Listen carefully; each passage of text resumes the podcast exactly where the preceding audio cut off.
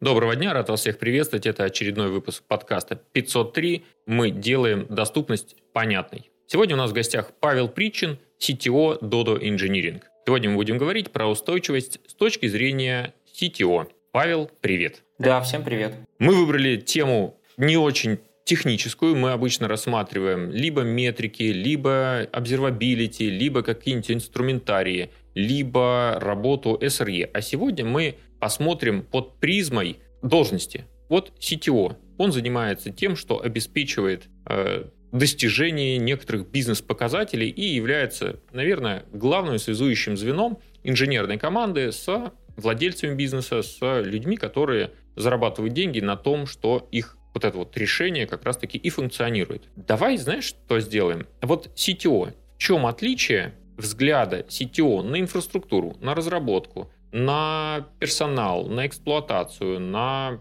может быть, даже на контрактование, да, потому что не все решения, они создаются, некоторые приобретаются, берутся в аренду. И вот с этой точки зрения посмотрим на надежность. Угу. Ты, кстати, интересно сказал, так попытался описать э, роль CTO и что, собственно, требуется. Действительно, а в каком-то смысле я занимаюсь некоторой трансляцией того, что происходит в нашей системе на самом деле, и то, как это видит бизнес. Ну, потому что очевидно, что это разные все-таки системы, разные все-таки сущности в каком-то смысле а потому что тут э, байтики ходят э, на запросы, ответы, база сохраняется, какие-то есть методы, классы, сервисы. Вообще никто такими словами обычно не употребляет в бизнесе, понятно. А с другой стороны есть там обращение пользователей, я кликнул и все быстро появилось, или а вот у нас система упала. Вообще, что значит упала, такое понятие, вот это как это? Сейчас она уже упала или она еще не упала? Тоже не все однозначно. И это очень разный уровень абстракции, то есть все говорят примерно про одно и то же, но все смотрят со своей стороны. И как раз важная задача это все-таки связать эти два мира, потому что, опять же, давайте будем честны, ну, я так скажу про роль разработчика и разработки, все-таки мы тут для бизнеса нужны, то есть вот есть какой-то бизнес, там дело, какая-то компания, какая-то задача, и мы ради этого все, собственно, разрабатываем. Поэтому э, то, что мы должны делать с нашей системой по с точки зрения надежности, оно тоже должно все этому быть подвержено. Ну, то есть бизнес мыслит в категории время, в категории сроки, в категории э, счастья пользователей внезапно, насколько им удобно пользоваться, насколько они получают то, что должны получать. И самое интересное, что часто м, те свойства, которые нам, ну, инженерам, кажутся самыми ну, например, то же самое свойство э, observability или поддерживаемость, например, они могут не настолько быть очевидны э, людям, которые, ну, бизнесу, так скажем, или тем более нашим пользователям. Самая большая проблема в том, что свойства надежности часто воспринимают как некоторое само собой разумеющееся, как то, что тебе дано, вот просто ты один раз написал надежно, ты же хорошо написал, хорошо, надежно, надежно, значит, оно и должно быть таким завтра. А, оно не будет таким завтра. Но, во-первых, мир поменялся, во-вторых, много движущихся частей, а, и бизнес обычно тоже меняется, растет. То есть, там, например, у нас были кейсы тоже в Dodo, когда вот мы начинали делать рассылки пушей, ну, это маркетинговые пуши, которые там перед праздником кидают, типа, купи пиццу, получи скидку. А, очень хороший инструмент. И вначале это было ни разу не ключевой функциональностью, когда только начиналось. Ну, просто чуть-чуть там кидаешь. А постепенно это стало очень важной функциональностью, и там перед всеми праздниками важны вот эти маркетинговые активности, на них там дополнительная выручка приобретается. А самый эти нюанс заключается в том, что когда мы начинали делать эти самые пуши, а мы специально их не включили в нагрузочное тестирование, например. Ну, типа, зачем нам их сейчас туда включать? Ведь э, это сейчас не самый главный функционал, вот мы его только разрабатываем. А потом в какой-то момент мы, э, он стал важным, и мы пропустили этот самый момент. И он так и остался неважным с точки зрения кода. Хотя для бизнеса он уже стал супер важным функционалом, на котором там делается э, важная выручка и так далее. И вот если мы, если мы говорим про то, что бизнес заказывает определенную функциональность, то функциональность это обычно что-то осязаемое, что пользователь должен делать. Ну, что-то что-то встраиваемое в основной бизнес-процесс или какие-то ключевые бизнес-процессы компании. Но э, за скобками зачастую остаются, вот ты правильно их назвал, э, нефункциональные требования. Обычно там останавливаются на том, что ну, оно должно быть стабильным, не должно падать, а, но еще там есть безопасность, поддерживаемость, стоимость разработки, да, э, там, не знаю, качество кода, extensibility, скорость разработки и так далее. И почему-то бывает такое, что, ну, действительно, бизнес считает, что ну, оно само собой разумеется, да, и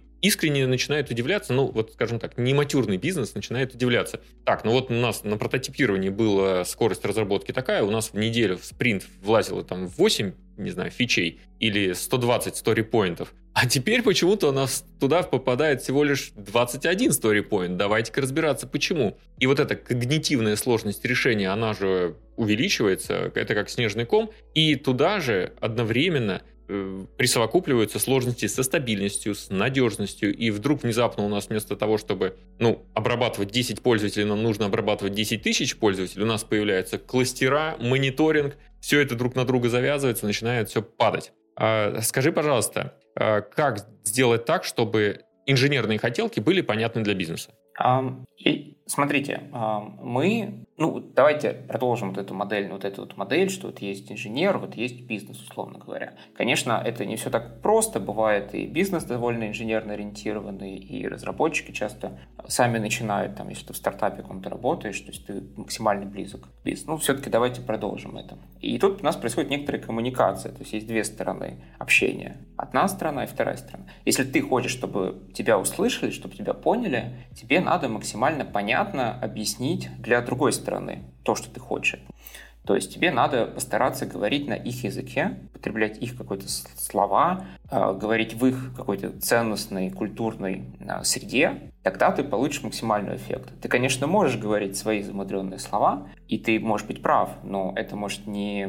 коммуникация может не выйти. Поэтому лучше пытаться находить какой-то универсальный критерий. А, я вижу таких критериев в нашем деле, наверное, два. Первый – это деньги, второй – это время. Но время – это тоже деньги, поэтому все, в принципе, сводится к деньгам. А достаточно понятная и присущая любому бизнесу какая-то категория – это тема с инвестициями и тема с возвратом этих инвестиций, то есть return to investment. А представьте, что ваша как бы, инженерная задача стоит в том, чтобы рассчитать, сколько мы потратим на какое-то решение и что мы от этого получим. Ну, например, выигранное время, его тоже можно перевести в деньги и тоже считать, что мы сэкономили сколько-то времени нас самих, и тем самым мы э, окупим наше решение настолько. Это достаточно интересное упражнение просто для себя попытаться прикинуть. Там можно усложнять это все расчет, то есть можно брать нижнюю границу, верхнюю границу, спрашивать разных э, опытных архитекторов, членов команды. Они будут давать какие-то немножко разные оценки. Можно сказать, а почему ты даешь такую оценку, а я другую. Можно попытаться рассчитать это каким-то образом там, в сэкономленных минутах, э, часах. Деньгах часто тоже экономится. Допустим, какое техническое решение может давать больше перформанса, а значит, можно меньше тратить деньги на инфраструктуру. То есть раньше у нас была база данных на 32 ядра, теперь мы раз и на 64. Экономим. А значит, там нелинейная еще стоимость растет. В итоге, это кажется, что это достаточно э, такое калькулятивное инженерное упражнение, чтобы посчитать, сколько ты потратишь, сколько ты получишь, и перевести это во время, э, в количество месяцев, за которые эти инвестиции окупаются. И вот с этим уже можно приходить, с этим уже можно общаться и предлагать как некоторый инвест-проект. Смотрите, уважаемый бизнес, давайте мы инвестируем вот в решение этого этих долга, мы все от него получим то-то, то-то, возврат инвестиций там сколько-то 6 месяцев или там год или больше. Здесь есть, конечно, э, тоже не все так идеально, будут много вопросов, типа как посчитал, почему так. Ну, и опять же, может быть довольно долгий возврат инвестиций. Я лично для себя имею какое-то эмпирический такое вот правило, что если получается больше года возврат инвестиций, ну, надо еще подумать и пересчитать. Если меньше, кажется, что это точно надо делать, и тут вариантов никаких нет.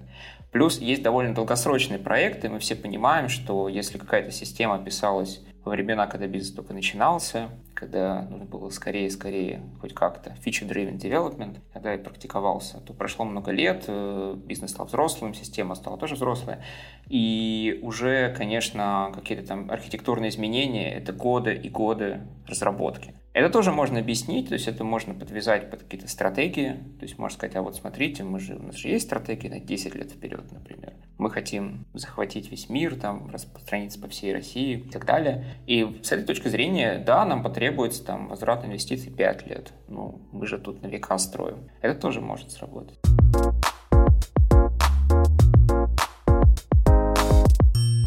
Ну и, наверное, я должен зайти, обязан просто это сказать. Бизнес-предложение от разработки, которое звучит, ну как же, это же классная новая технология, это не звучит как какой-то хороший бизнес-план для бизнеса. Это не звучит, но давайте вот попробуем продать новую технологию. А, мы же как бы интуитивно ощущаем, что использование новых технологий — это что-то правильное, это что-то здоровое. И кто-то сказал, да, это круто. Вот что значит круто? Ну, круто, например, то, что мы сможем проще, например, нанимать людей. Когда ты пишешь в резюме, что у тебя используется хорошая технология, они с удовольствием приходят. Причем приходят обычно на более современный стек, более э, сеньорные разработчики, и это для них является преимуществом, просто работа в современном стеке. Например, ну это же касается и тех, кто сейчас работает, то есть это удерживание тех, кто есть сейчас. А тут нет какой-то одной грани, то есть нельзя сказать, что вот у тебя используется там кабол где-то там в уголке, и это типа плохо-плохо. А вот мы тут все делаем только лишь на а, там на версиях, которые еще даже не в long-time support, а вот чисто вот выкинули вот только на GitHub сейчас, и значит мы такие молодцы. Не, нет, ну это, конечно, какие-то крайние случаи, тут э, нельзя так сказать. То есть нельзя сказать, что вот у тебя две трети технологий современные, значит все будет хорошо. Но, конечно, понятно, что чем больше ты используешь их, тем более высококлассный специалист к тебе приходит.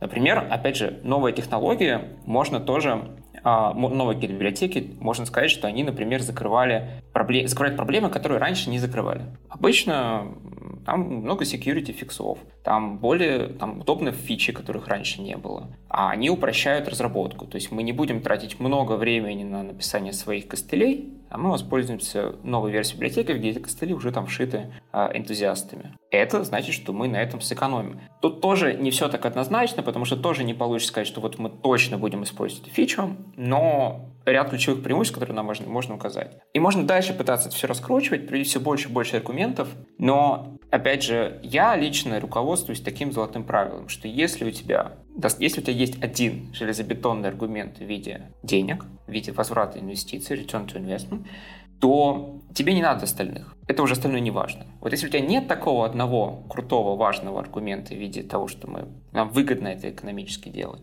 тогда да, тогда уже мы смотрим, давайте мы это сделаем, потому что нам будет с этим проще работать, у нас много каких-то проблем. Опять же, статистика тоже помогает. То есть, если ты скажешь, что вот за последние там, полгода, год мы на operations, на поддержание какой-то функциональности потратили столько-то времени нашего, даже просто опросом это можно провести. То есть, просто брал команду, спросил, сколько ты потратил времени на тойл.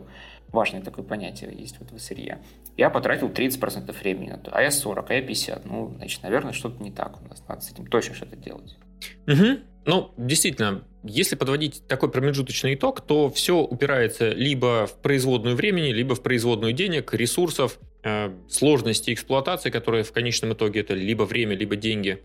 И все имеет свою цену. Разработка новой функциональности, доработка, делание того, чтобы это решение было более надежным. И давай посчитаем, вот сколько оно может стоить в доработке. Сколько эм, нам понадобится потратить времени на одно, на второе, третье, и как понять, что мы все-таки точку назначения прибыли. Давай поговорим про всевозможные метрики. Угу.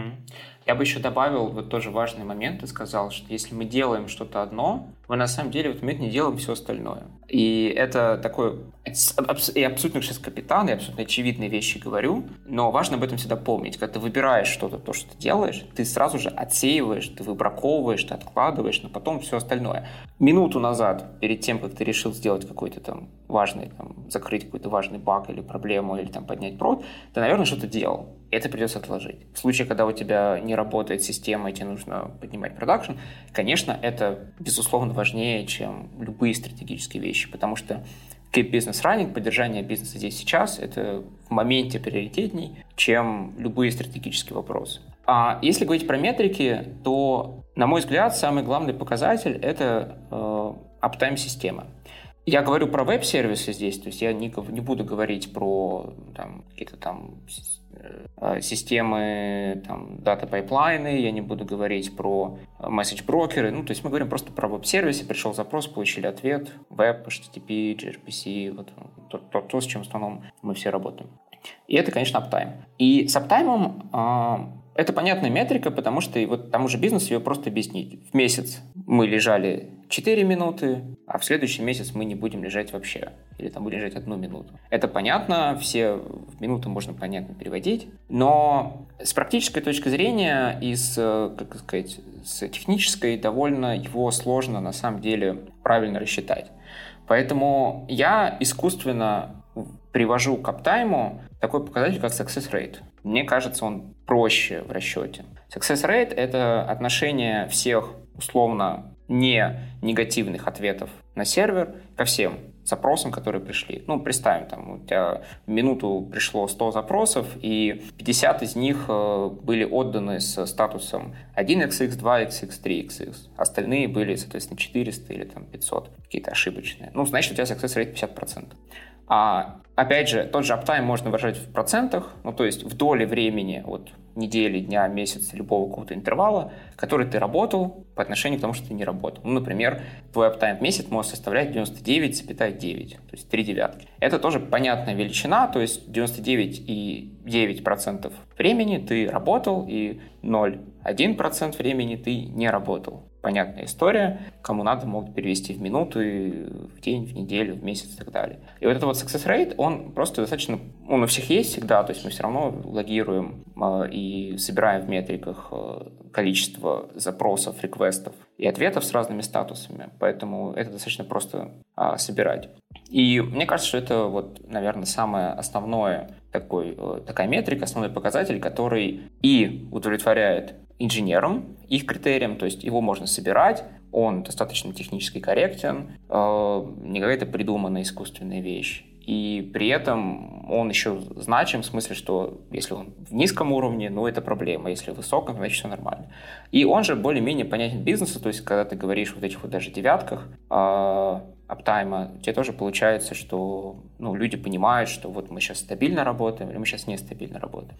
А здесь можно пойти дальше, потому что просто выдавать в процентах э, часто а, абсолютно корректный ответ, но применительно к тому, что с ним делать, э, он бывает несколько бесполезный. Поэтому лучше пойти чуть дальше и перевести уже эти самые девятки, этот самый uptime в простую систему, максимально простую систему. Ну, я бы ее назвал системой светофора, то есть когда зеленый, желтый, красный сигналы. Собственно, берем неделю, например, считаем по какому-то сервису, по его эндпоинтам, можно взять основные, можно взять все, собственно, вот этот самый uptime, и проводим некоторую границу, и говорим, что если в неделю у нас uptime был, этот success rate, больше, чем 99-95, например, это зеленое состояние, все, хоро все хорошо, все замечательно, все работало прекрасно. Никто из пользователей не видел никакой деградации.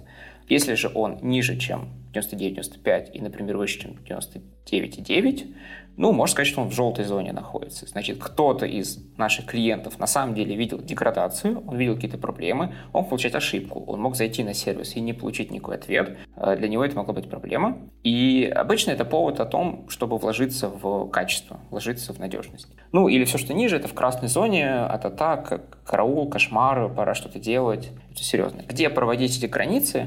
А это как раз-таки и может решаться вместе с бизнесом, ну, то есть вы ему предлагаете какой-то базовый вариант, что вот смотри, дескать, за последний там, месяц-полгода мы вот были с такими показателями, когда мы были в красной зоне, все приходили и кричали, что все не работает, давайте сразу что-то сделаем. А вот в этот месяц мы были в зеленой зоне, и все было хорошо, и никто вообще не вспоминал никакой надежности. Ну, мы же не вспоминаем про электричество, когда оно работает, мы вспоминаем только, когда оно не работает. Вот тут то же самое.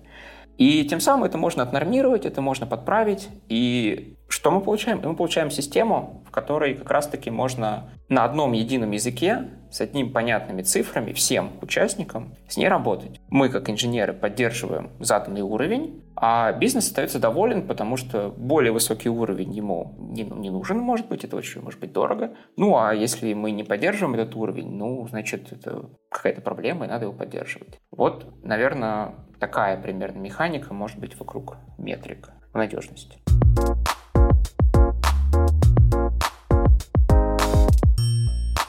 Ты сейчас упомянул только 4 икса, ну и другие статусы, да? Но есть же еще и latency, есть еще, э, если мы говорим про какую-то более-менее сложную систему, которая не состоит из одного сайта, на котором люди ничего не покупают. У них же бывают еще всевозможные статистики, выписки, выгрузки, э, партнерские какие-нибудь программы и так далее. Вот этих метрик, их же миллионы. можно собирать. И с точки зрения девелопера, ну, вообще эти метрики, они, в общем-то, ну, одинаково. Ну, байтики и байтики, статусы и статус. Но, наверное, нужно строить какую-то иерархию метрик, какую-то агрегацию и выведение этого всего в светофоры, которые... Причем светофоры CTO-шника, может быть, будут немножечко другие, чем светофоры у какого-нибудь представителя бизнеса. При этом разные из бизнеса будут смотреть на свои светофоры. Да, ты правильно сказал, что, конечно, я писал самую простую, самую на поверхности лежащую метрику, тот самый success rate, то есть чисто по статусам response, request респонсов. Конечно, их может быть больше. А по некоторым ключевым каким-то endpoint надо обязательно контролировать latency, а плюс может быть много сервисов, плюс может быть э, разные, например, в разное время работы нам нужно поддерживать, на самом деле, разный уровень, тоже не стоит забывать. То есть, если у тебя в основном бизнес находится, там, условно, по московскому часовому поясу, тебе, соответственно, там в какой-нибудь вечерний пик или днем нужно обеспечивать самую надежность одного уровня, а вечером другого. И, конечно, таких метрик получается очень много. Их все можно обобщить до какого-то общего состояния. Ну, например, я могу сказать по нашему примеру в Dodo, я прям свожу э, показатель, есть такое понятие а, SLO критического пути. То есть, во-первых, часть сервисов, из них выделяется важная, они называются сервисы критического пути. Ну, это те, без которых заказ не принимается и не доставляется. То есть, ну, это, понятно, источники приема заказа, там, сайт, мобильное приложение, это то, что на производстве, там, трекинг, где люди на кухне видят, что надо изготавливать. Это курьерское приложение, через которое курьер доставляет. И важные операционные интерфейсы, по которым, там, например, пиццерия может установиться в стоп. То есть в стоп, значит, она не принимает заказа, если она их не может изготовить. Это сервисы критического пути. Мы берем недельный success rate каждого из этих сервисов и просто считаем среднее по ним и, по, и получаем тот же самый светофор, ту же самую систему зеленый, желтый или красный. И в какой-то, если ты попадаешь в какую-то неделю в зеленый статус, значит, все нормально. Если попадаешь в красный статус, значит, все ненормально, надо что-то делать. А, конечно, могут быть разные другие э, метрики, а по ним тоже можно все выставлять точно в такой же системе. И ты верно сказал, что есть на самом деле, а, бывает вот это вот threshold ненормальности, он может быть внутренним и может быть внешним. Тут есть один, одна тонкость, что чтобы тебе соблюдать внешним, для внешнего наблюдателя, например, для бизнеса или даже публичный какой-то SLA, в который там в соглашении, в каком-то договоре прописаны твои сервисы, условно 4 девятки, э, условно 3 девятки на, вне, на внешнем тебе нужно соблюдать. Тебе внутри нужно делать более строгий чтобы, если ты его у себя нарушил, ты вовне все равно выдал не ниже вот этого заданного. То есть, чтобы на вне выдавать три девятки, ты внутри себя должен соблюдать три с половиной девятки или четыре девятки. Ну, просто потому что вероятность, она не складывается, она умножается. Да, да. Так, и вот ты сейчас рассказал про критический путь, про вот последовательность э, действий, которые должны совершать пользователи, э, производство, доставка, для того, чтобы конечном итоге конкретный продукт доехал до конечного посетителя. Вот как определить, что если нет такого критического пути, вот как у вас в производстве, как определить, что вот этот вот endpoint является важным и насколько он важен по отношению к другим? Это какая-то эмпирика, эвристика, экспертное мнение? Угу.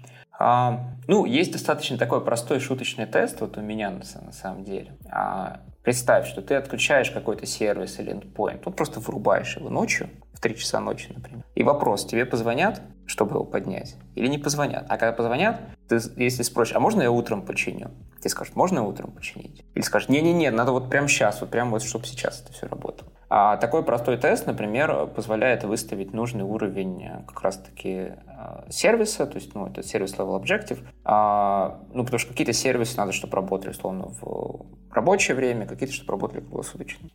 А здесь нам в целом задача решается только разными, ну, несколькими итерациями, только подходами. Тут получается какая проблема? Что если ты слишком много усилий вкладываешь в соблюдение нужного уровня сервиса, то это может быть довольно дорого. Ну, ты же не только занимаешься поддержанием надежности как инженер, ты же, наверное, и фичи какие-то новые делаешь опять же, все понимают, что надежность это важно, но если она на нужном уровне, не надо, чтобы ее было супер много, и ты ничего другого не делал. Нужно еще делать другую какую-то работу, делать там новые фичи, запускать новые проекты и так далее.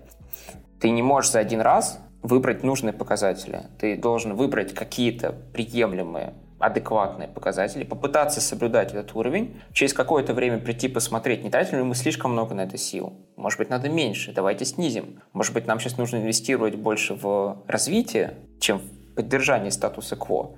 Тогда мы можем этот уровень снизить. И так у тебя получается просто там каждый ну, какой-то период времени, месяц, например, или квартал, ты смотришь, и периодически изменяешь эти э, настройки, где-то увеличивая уровень сервиса, где-то снижая уровень сервиса. Там еще есть интересная хитрость, что можно на время, например, снижать уровень сервиса. То есть, вот, окей, мы сейчас готовы его снизить, чтобы выпустить 10 новых фич. Э, да, знаете, что сейчас это все будет работать не очень стабильно, но зато мы выпустим что-то новое. Тоже вполне себе э, нормальный вариант. А самое интересное в этой системе то, что она достаточно честная. Она честная для всех участников. То есть бизнес получает новые фичи, и при этом мы не забываем про стабильность на заданном уровне. А мы, как инженеры, не занимаемся овер-инженерингом, мы не вкладываемся в те места, где это не надо, чтобы было идеально. Поверьте, я понимаю, что хочется всегда сделать идеальный сервис, самый лучший, вот сейчас точно получится, а, но часто не надо, чтобы было супер идеально. Нужно, чтобы было достаточно приемлемо для того, чтобы это работало и выполняло какую-то свою задачу. А Плохо делать тоже не надо, и это тоже не нужно. И там есть какой-то баланс, то есть какой-то есть нижней границы, верхней границы, диапазон, в котором мы, собственно, и должны находиться по этому самому уровню сервиса. В английском языке есть такой термин, который звучит как good enough. Это означает, что ты делаешь ровно то, что от тебя требуется, ни больше, ни меньше, потому что и в том, и в другом случае ты получаешь негативные дробеки, которые, ну, на самом деле никому не нужны. И у меня есть, кстати, по этому поводу пример. Он не очень относится к надежности, он относится просто к функциональности. Потому что любую доработку можно считать, ну, код и код. Конфигурация, конфигурация. В общем-то, ничего не меняется. Просто ты либо эту функциональность видишь и можешь и ну, воспользоваться, либо это просто какая-то, э, какой-то NFR, который подспудно где-то участвует во многих там бизнес-процессах. Так вот, история из э, одной крупной компании, в которую пришел мой приятель на должность руководителя BI департамента какого-то отдела, который занимается отчетами. И у него там 30 человек, которые full time клепают всевозможные SQL выгрузки. И в какой-то момент он все это заинвентаризовал. Оказалось, что у него какое-то невменяемое количество отчетов, которые они на постоянной основе кому-то отправляют. И он такой, ребят, что-то не дофига ли у нас тут работает? Давайте-ка мы сделаем вот как. Во-первых, он пошел ко всем стейкхолдерам, которые эти отчеты потребляют, и спросил, а ты этот отчет вообще читаешь? Ну и оказалось, что 40% отчетов, которые они посылают, они уходят автоматом в спам, потому что они нафиг никому не нужны. Были придуманы 5 лет назад, никто этими не пользуется. Он такой, окей, 40% off, поехали дальше. Дальше э, был какой-то класс отчетов, на которые он не получил статуса. Непонятно, кто их читает, там какие-то алиасы запутанные. Что он сделал? Он говорит, а давайте-ка мы вот эту неделю перестанем посылать эти отчеты. И в какой-то момент эти отчеты, пере... ну, люди спросили, а что вы не присылаете? А были отчеты, на которые никто не отреагировал. Ну, значит, их никто не считает. И вот они там чуть ли не в 10 раз уменьшили свою нагрузку, могли заняться более интересными вещами, потому что там инженеры уже такие, типа, э, эти отчеты, блин, э, типа, модель данных меняется, мы делаем одно и то же уже 5 лет подряд, давайте-ка мы придумаем себе задачи поинтереснее. Это к вопросу о том, что инженер сам во власти того, какие задачи он может ставить себе. Если у вас есть задача, которая вот сейчас не приоритетная, ну, придумай себе более приоритетную задачу, либо, либо обсуждай. Да, ты хорошо сказал, как раз в твоем примере получается, что вы определили стейкхолдеров, то есть отключив какую-то функциональность, сразу прибежали те, кому это важно. И вот эти люди важны. А если вы что-то отключили, никто не прибежал, ну, может быть, это не так уж и важно. Действительно. И тоже интересный вот в твоем э, кейсе получается э, пример того, что очень часто мы работаем на э, пределе своих возможностей, то есть у нас все время забито, и как будто бы нет никакого свободного времени. А если возникает какая-то проблема или стоит какая-то задача, то, очевидно, тебе нужно свободное время, чтобы в нее инвестировать. Как ты, откуда ты его возьмешь? А ниоткуда ты его не возьмешь, потому что у тебя все забито. Календарь полон, все делают кучу задач, а в итоге как будто бы все недовольны. И это абсолютно нормально на какое-то время э, прекратить делать какую-то часть работы, снизить тот самый service level, о котором я говорил, для того, чтобы выиграть себе время, инвестировав которое надежность, стабильность, качество, ты, например, это улучшаешь. Опять же, часто бывает так, что какой-то сервис очень глючный, работает плохо, требует операционной поддержки, там миграции руками накатываются, и вообще данные ты руками выгружаешь для пользователей. И можно отказаться от части таких, от такой функциональности, таких сервисов, такого саппорта, чтобы это автоматизировать. Сказать, ребят, вот я временно сейчас вам не в течение дня буду накатывать миграции, а вот вы скидываете мне их, а это там за 2-3 дня, их через 2-3 дня накачу. Часто это бывает нормально на самом деле. Часто не нужен такой уровень сервиса, что ты сразу вот тебе скинули, а ты накатил. Но ты выигрываешь себе время свободное в календаре, которое ты можешь инвестировать, например, на то, что ты автоматизировал. В итоге целевой уровень сервиса у тебя становится лучше, потому что тебя просто нет такой проблемы. То есть ты уже не руками накатываешь миграции, а у тебя система уже их накатывает накатывает автоматически, значит, они быстрее происходят. Да, путем того, что ты там на месяц, на два деградировал этот сер- уровень сервиса, но потом ты все равно выходишь на лучшие показатели.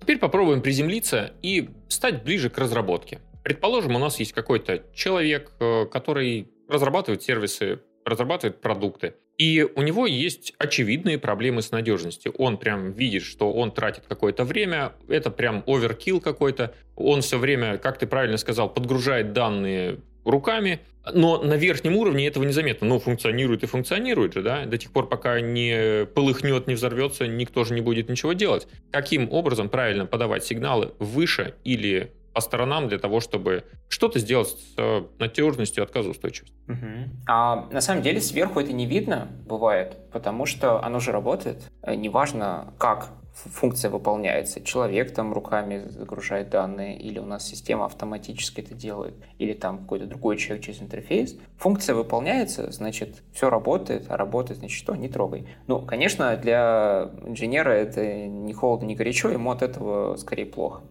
А можно это эскалировать, но абсолютно часто используемый способ. Я не скажу, что он самый лучший, мне он самый не очень нравится, но можно поднять шум, поднять как бы проблему, сказать, это так жить дальше невозможно, давайте что-то поменяем. Тратится много времени, это все долго, это все плохо, я устал в конце концов.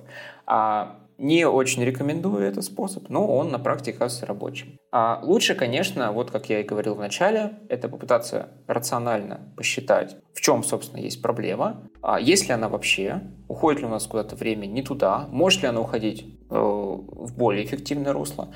Просто часто бывает так, что есть довольно мелкие операции, на автоматизацию которых нужно много месяцев работы, а которые экономят тебе ну буквально там полминуты работы. И как будто бы их даже и не стоит делать. С такими операциями нужно, на мой взгляд, просто э, смириться, сказать, да, они есть, они есть сейчас в нашей жизни, научиться работать. Ну, например, опять же, хороший способ это разделять какой-то реакционный flow работы, когда ты сидишь и занимаешься support ом, поддержкой, обслуживанием и так далее, и какой-то, э, ну, проактивный flow работы, когда ты создаешь, программируешь, тебе нужно быть в потоке, тебе вообще никакие встречи не нужны, то есть ты сидишь и делаешь код. А если ты не один работаешь в команде, а у вас хотя бы двое или трое, то вы это можете разделить, например, дежурствами. Это достаточно хорошо работает. То есть просто выделяете одного дежурного, который берет на себя все проблемы, а, связанные с такой операционкой. Остальные в это время занимаются, ну, например, убиранием этой операционки, если это выгодно. Это даже тоже, опять же, можно решить внутри команды. А, часто, если в команде несколько человек, то главное, чтобы функция выполнялась, а как вы ее выполняете, это уже ваше дело. Но, допустим, не все решается внутри. Бывает объективная ситуация, ситуации, когда проблем много, людей мало, и вообще нужно очень много времени или там поменять систему, поменять кардинальные подходы. И в таком случае надо найти, мне кажется, человека, который, который тоже беспокоит. Ну, вот того же CTO, например. А, и прийти к нему. Но к CTO лучше приходить не просто типа «все плохо». Я такой, а что плохо-то? Ну вот просто все плохо. Давай разбираться. А лучше постараться уже заранее проанализировать, что не так, в чем состоит проблема, почему это реально плохо, почему мы не можем это решить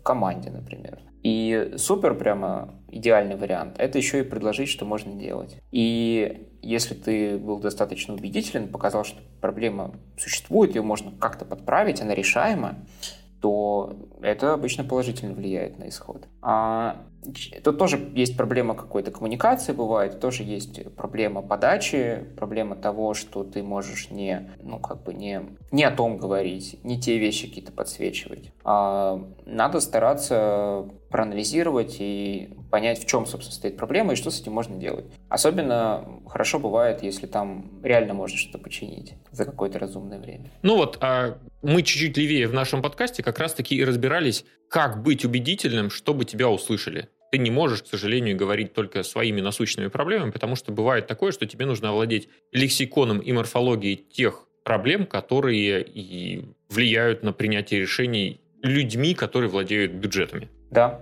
Павел, а скажи, пожалуйста, а вот э, такой провокационный вопрос. А как ты относишься к эксплуатационному саботажу? То есть, когда вот инженер, вот бывают такие ситуации, когда человеку, ну, вот ему проще просто молча там, затыкать дыры своей, своим героизмом, вот ему ночи не спать, но в какой-то момент он говорит, ну все, гори оно все синим пламенем, все, вот не буду, вот не проснусь, не буду поддерживать, не буду делать вот эту вот ручной раскатку диплой, заливку данных, пусть оно все свалится, и вот тогда, вот тогда они поймут, что вот я был очень важным, и что давно нужно было, уже пять лет назад, я вот писал письмо, конечно же, никто его не прочитал. А, ну, это какое-то безответственное поведение на самом деле. Ну, потому что в моей картине мира работа инженера — это не только делать то, что тебе говорят, а как настоящий профессионал еще и предлагать решения по улучшению и стараться достучаться, чтобы эти решения были услышаны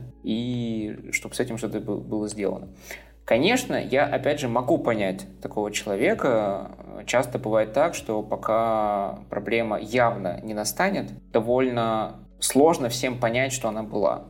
Это такое некоторое рациональное мышление, то есть зачем нам инвестировать в какую-то гипотетическую, возможно, проблему, если она еще не выстрелила. А когда уж она явно настала, тогда ни у кого вообще не возникает никакого вопроса в том, что надо делать. Опять же, к вопросу об убеждении. То есть часто бывает так, что когда проблема уже произошла, убеждать никого не надо, потому что она уже есть, это всем видно. А когда она еще не произошла, ты иди попробуй убеди, конечно, людей, что она вот, возможно, будет, а возможно, не будет, там есть риски, там есть вероятность, а может быть, может не быть и так далее. Но тут в конце концов, если ты попробовал что-то сделать, если ты пришел, рассказал, обосновал, все такие да-да-да, вот принимаю, вроде логично, но ничего не делаем, но всегда остается последний вопрос, а там ли ты вообще находишься? В том ли ты месте э, работаешь, если тут такое происходит?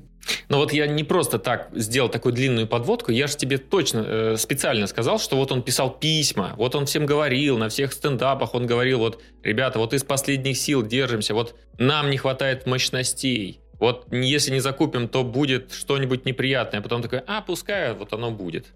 Ну, если он писал, убеждал, говорил, его никто не слышал, ну, значит, э, возможно, такое руководство, которое не слышит. И с этим уже а, будет сложно что-то делать.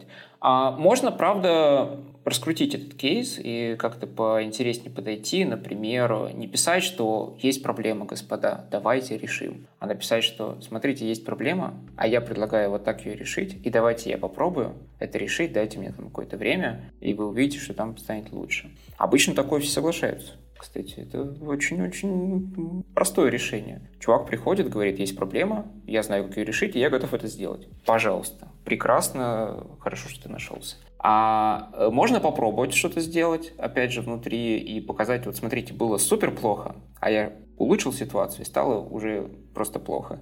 Значит, тренд положительный, надо инвестировать дальше. А тут тоже такая типичная а, подход к инвестициям, то есть тебе, чтобы куда-то а, влить деньги, ты, конечно, должен понимать, что проблема будет решаться, что она там будет улучшаться, и что ты от этого что-то получишь. Поэтому вот такой proof концепт бывает а, хорош. Ты говоришь сейчас про кредит доверия? Да. Есть такой классный бизнес-тренер Радислав Гандапас. Как бы к нему ни относились э, люди, но у него есть очень интересное высказывание, которое я почерпнул, и для меня это стало некоторым ну, некоторым ориентиром по взаимодействию с моими детьми. Он сказал такую фразу. Э, у него там взрослеющий ребенок, и этот ребенок к нему приходит и говорит бу-бу-бу, туда-сюда, вот обучение, вот там нужно ездить. Там, в общем, короче, грузит его. Он такой говорит, «Э, стопе, слушай, а ты можешь э, все это, короче, проще. И вот они вот находили долго общий язык. В итоге он сделал для себя вывод вот какой. Очень классный, очень полезный для меня. Он сказал, слушай, ну, условно говоря, Никита, да, а ты можешь вот это вот все кратко свести к проблеме подписания счета. Что это означает для него? То есть приходит человек, и начинает грузить. Вот у нас такая проблема, сякая проблема, здесь мы тут не дорабатываем, туда-сюда. И у него зачастую вот это вот summary пропада... Э, его нету. Он не предлагает никакого решения, он не находит никаких ответственных, он не берет эту ответственность на себя. И то, что ты сейчас предлагаешь, это фактически, слушай, а сведи принятие решения к тому, чтобы approve либо disapprove. Да, да. А, подведение счета – это, по сути, та самая одна цифра, которая и скажет тебе, стоит этим заниматься или не стоит этим заниматься. А все остальное – это просто доводы. Это, опять же, к вопросу о том, что лучше иметь один хороший аргумент, чем 10 средних аргументов. Ну и в нашем случае хороший аргумент, как мы выяснили, это деньги.